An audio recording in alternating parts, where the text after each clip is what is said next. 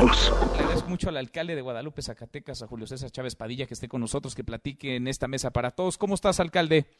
Muy buenas tardes, Manuel. Muy bien, gracias a Dios. Un gusto saludarte a ti y a todos tus amables radioescuchas. Igualmente, muchas gracias. ¿Por qué tomar esta decisión, alcalde, medio radical o va en ruta con lo que está ocurriendo en la realidad? Creo yo que, tomando tus palabras, va en ruta con lo que está ocurriendo en la realidad. Lo decía el subsecretario López Gatel, el día de ayer lo ratificaba. Es la última oportunidad. O contenemos la pandemia del coronavirus del COVID-19 o esto se hace más grande, se sale de control y va a pasar lo que hemos visto. Tenemos la gran virtud en México de tener una película de nuestra historia que podemos modificar con dos meses de anticipación, con un mes de anticipación y con 15 días. Con dos meses estuvimos viendo lo que pasaba en China antes de que nos llegara, con un mes en Italia y en España, vemos lo que sucede con esa antelación y con 15 días ya con nuestros vecinos de Estados Unidos, que los tenemos aquí a un ladito, que cualquiera de los que tienen familiares allá en la Unión Americana marca, pregunta cómo está la situación y te das cuenta de la gravedad de la misma. Y hoy tenemos nosotros esa oportunidad, ese llamado que hace el doctor López Gatel, hacer lo propio para evitar que esta curva siga creciendo a la velocidad que va y para que podamos evitar que colapse nuestro, nuestro sistema de salud. Hoy es cuidarnos y quedarnos en casa de manera preventiva. Si no lo hacemos, podemos llegar al escenario donde tengamos que estar lamentando más pérdidas humanas. Aquí en Zacatecas ya se dio el caso, de hecho aquí en nuestro municipio de Guadalupe, y donde desafortunadamente nuestro sistema de salud sea incapaz, no por una cuestión técnica o económica, pero qué país podría atender la cantidad porcentual que se habla de los que nos podamos contagiar ante esta pandemia. Ni Estados Unidos siendo una potencia mundial, ni China, ni Italia, ni España, ni Alemania, ni Inglaterra. Pero hoy no se trata de una cuestión de dinero, se trata de una cuestión de orden y disciplina, porque las cuestiones preventivas contra el COVID-19 son muy sencillas y no requieren mucho dinero.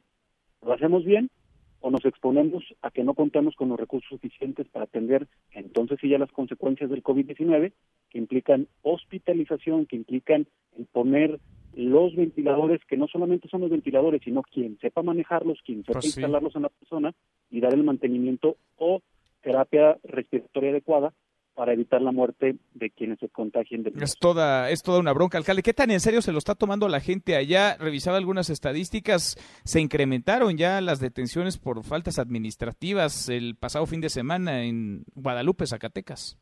Es correcto. Esta pregunta de presión que haces es muy importante, por eso tomamos la determinación de la normalidad de faltas administrativas que teníamos durante fines de semana, se incrementó 531%.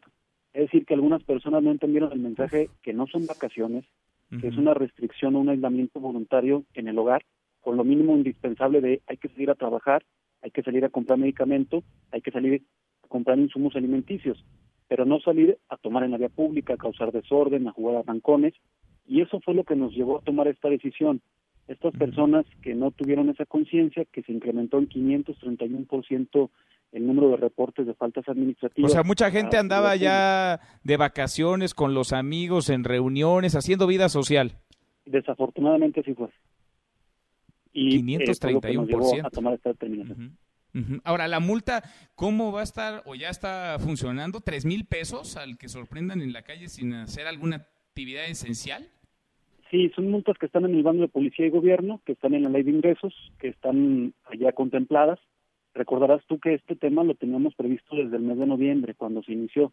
En el mes de diciembre ya sabíamos que podía ser una, una cuestión mundial y en el mes de enero teníamos ya esa claridad. En el mes de diciembre nosotros previmos esta situación en la ley de ingresos. En el bando de policía y buen gobierno está considerado también eh, efectivamente estas multas porque son cuestiones específicas. No es que quien esté en la calle lo vamos a agarrar y lo vamos a multar. Si estás trabajando, si estás desarrollando una actividad esencial que es la de ir por tus alimentos, todavía está permitido en esta fase, si vas al médico está permitido.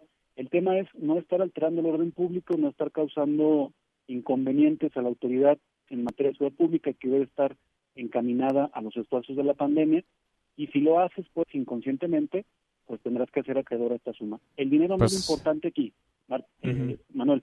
Lo, importante es causarle conciencia a la gente que creo que ayer con este anuncio ya hubo como una sacudida sí. y quien por el tema económico dice, ah, caray, es mucho. Sí, pero es más lo que nos va a costar si no hacemos lo que hoy se nos está indicando sí. por parte ojalá, ojalá que no tengan que multar a nadie, ¿no? Ojalá que esto sea un inhibidor lo suficientemente poderoso para que la gente se quede en casa. Alcalde, gracias por estos minutos. Muchas gracias, Manuel. Un saludo a ti y a tus, tus amables Radio Escucha. Mesa para todos.